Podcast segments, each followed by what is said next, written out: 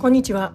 学校の先生方に向けてメンタルサポートのサービスを提供しているフリーランスティーチャーのじゅんじゅんです、え、今日はちょっと苦手な同僚がいます。というテーマでお話しします。まあねいますよね。1人や2人、まあ、結局はねお互い様なところもあると思うんですけれども、うん、まあそういうことって心の中のモヤモヤのもとになって心をこう結構痛めつけることにもつながったりするんですよね。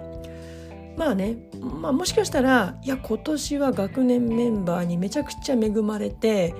まあ、教育観もねあの共通していてとってもやりやすい本当に幸せですっていう方もいらっしゃると思うんですね私もそういう時もあったしそうじゃない時もあったしまあうんまあいい感じでやってる時もあればね、まあ、ただ人間ってねこう自分も含めて自分にとっての当たり前がやっぱ人それぞれじゃないですか。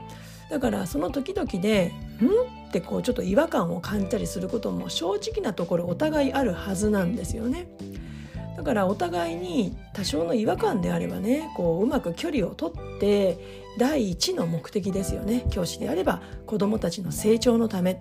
まあここをこうフォーカスして違和感をお互いに飲み込みながらね波風立てずに日々をね過ごしていく、合意形成していくっていうところだと思うんですけれどもただこの仕事ね子どもたちの成長のためという捉え方一つで教師の振る舞い方って変わってくるんですよね。同じじゃない、まあ、だからいいってこともあるんだけどただえそれ信じらんないなっていうようなこういう捉え方をしてしまったりすること。まあ、これが悩みのもとになったりもするんですよね。まあ、これね子どもたちとうまくいっていれば多少のね凸凹が学級の中で起きたりしていたとしても教師自身のメンタルがこう安定して落ち着いていれば、まあ、パフォーマンスも高いんですよ。ただちょっとした食い違いで心の安らぎが教室ではなくて職員室になった時にやっぱりこう職員間がうまくいっていないと互いの困り感や精神的なしんどさを共有し合えない学年メンバーだと本当に心のオアシスが癒され場所がどこにもないというのは本当にね孤独でしかないんですよね。いくら家族でうんなんかこうそういう家族が居場所だとしてもでもやっぱりね同じ学年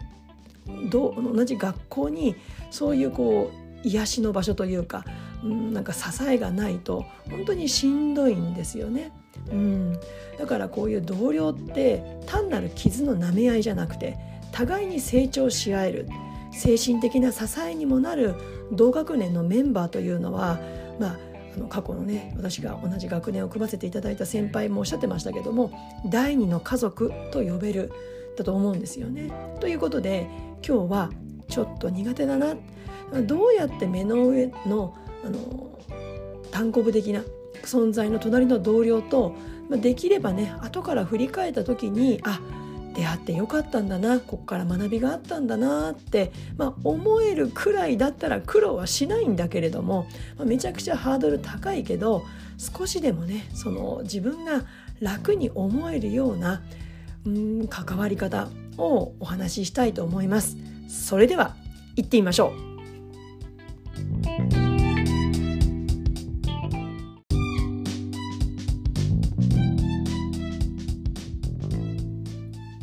どうしてねこういった同僚に対して違和感や、まあ、嫌悪感を抱えてしまうかっていうと、まあ、その理由の一つかなと思うのはこれはやって当たり前でしょでもあなたはやらない。だからそれをやっている自分は正しい。でもやってないあなたは間違ってるっていう、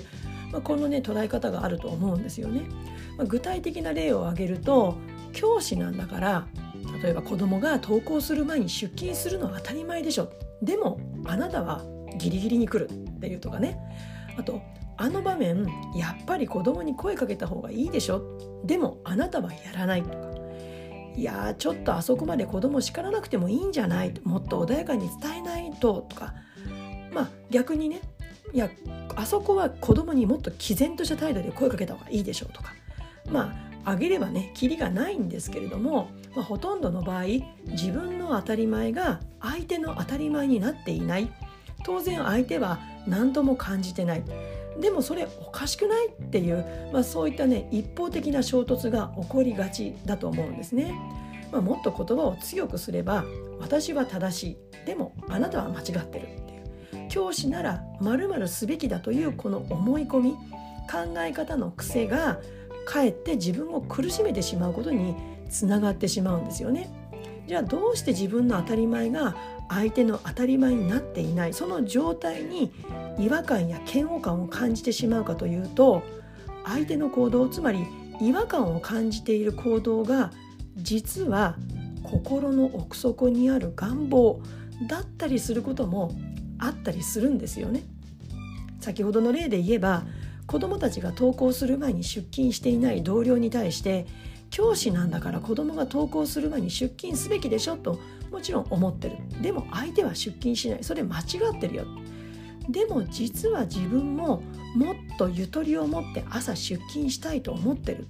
でもできない。だってそんなことしたら仕事溜まっていく一方だし登校した子供の面倒誰が見るの？そこでもし怪我が起きたらどうするの？とか、まあ、こういったジレンマを抱えながら朝早く出勤しているがためにそうしていない同僚にちょっと腹が立つまあもしかしたら自覚はしてないけど自分の気持ちを深掘りしていくとそんな気持ちに出会ったりもするんですよね。まあ先ほどのねあのいやこうあそこは子供に毅然とした態度で声かけた方がいいでしょうとかそんな場面に置き換えていくと実は自分もあの同僚のように子供に言わずに済むなら言いたくないよ。だって言えば子供と場合によったら対立関係を作ってしまう可能性もゼロではない。でも教師って子供たちの成長のためにいるんだからやっぱりあの場面ではきちんと指導した方がいいよ。なのに自分ばかり声をかけていてあの同僚は子供とニコニコ笑っているだけ。イライライライラっていう。まああの誤解のないようにお伝えしますけど私は教師の出勤時刻が子どもたちの登校時刻よりも遅いことを良しとしているわけではありません。あの本来だったらね教師の教師全員の出勤時刻が、うん、子どもが登校する前に設定されていた方がいいと思います。あの出勤時刻今はまあ8時半とか8時20分とか15分とか、まあ、学校によって違うと思うんですけど大体その前後ですよね。まあ、そうすると全員の教師の出勤を待って子どもたちの登校時刻を設定するとこのもう保護者の方の出勤時刻とか、まあ、そういったねいろんな不都合が生じてしまったりするわけですよね。だからその辺りが教師の間では曖昧になって出勤できる教師が出勤してもちろん朝早くから仕事をしないと仕事が片付かないという実態もあります。ただ子供を受け入れるっていうことを、まあ、何十年も続けている当たり前のようなんですけど実は労働者としては多くの矛盾を抱えたこれ実態なんですよね。だから誰かが少しずつ無理をして学校を支えているからそうではない人から見るとなんでって思いたくなるのが人の心だと思います。まあ、この辺り話してるとちょっと話が別の方向に行ってしまうので元に戻します。では解決策の一つですじゃあどうしたらこういった苦手だなと感じる同僚が少しでもこう自分が楽に思えるような関わり方ができるようになるかというとまあね必要以上に関わらないようにするとかネガティブな気持ちを適度に他でガス抜きしながら関わるようにするとか、まあ、皆さんね大人としてもやってることだと思います。そしてもう一つあまりにその苦手な方のことが頭から離れない時はただ頭の中でこうモヤモヤを堂々巡りさせているだけじゃなくて、まあ、ちょっと面倒に感じるかもしれないんですけれども何が一体自分はそんなにその人のことを苦手と感じてるんだろうなんてこんなにモヤモヤしてるんだろうっていうことをメモしてみる書き出してみることをおすめします。もう一旦こう結論を出すというか、うん、決着つけるというかうん、なんかそれをおすすめします。いつまでもぐるぐるこう堂々巡りさせててもしょうがないですよね。うん、だから私実際このやり方をやって気づいたことはまあ、さっきもお話したように自分が当たり前だと思ってやっているんだけど知らず知らずに少しばかり無理してやっていることってやっぱりあるんですよね。でもその相手の人は無理せず普通にやっていることが腹立たしいっていうことがやっぱりあるんですよね。そんな時は全部が全部できなくってもちょっとだけでもねその自分が我慢してやっていることをこう自分を甘やかしてあげることも必要なのかもしれません。例えば朝ね来る日も来る日も朝早く出勤している、まあ、その同僚のように毎日ギリギリに出勤することはもちろんできないし、まあ、やりたくもない。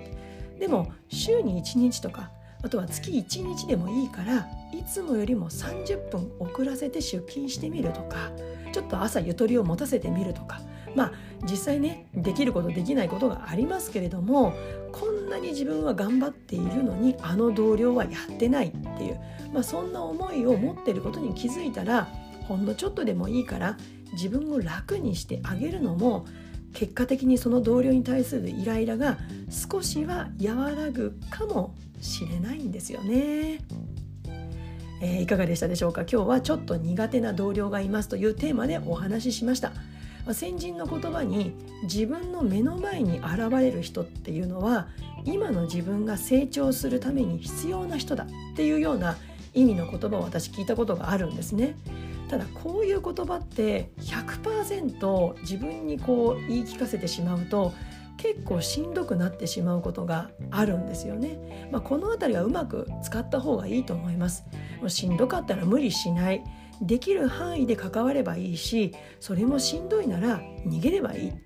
まあそうは言っても逃げられないからしんどいんですけれどもじゃあどうするかって言ったらやっぱり相手は変えられないから変わるのは自分なんですよね。そのためには自分のものの見方考え方のスイッチを少しずつ切り替える練習を積み重ねていくと自分を苦しめている考え方の癖を和らげることができるようになったりもします、まあ、今のご自分に合った方法を無理せず選んで毎日をハブファンできるといいですよね。このチャンネルでは学校の先生方が日々仕事をしていく中で生まれる悩みその原因そしてその解決のヒントや自分でできるメンタルサポートについてお話ししています。私の LINE 公式では YouTube や Podcast よりもう少し踏み込んだ自分のものの見方考え方のスイッチを切り替える方法について具体的なトレーニング方法やおすすめの本などの紹介もしています。よかったらこちらも概要欄のリンクからチェックしてみてください。それでは次回の YouTube、ポッドキャストまで。Let's have fun! バイバイ。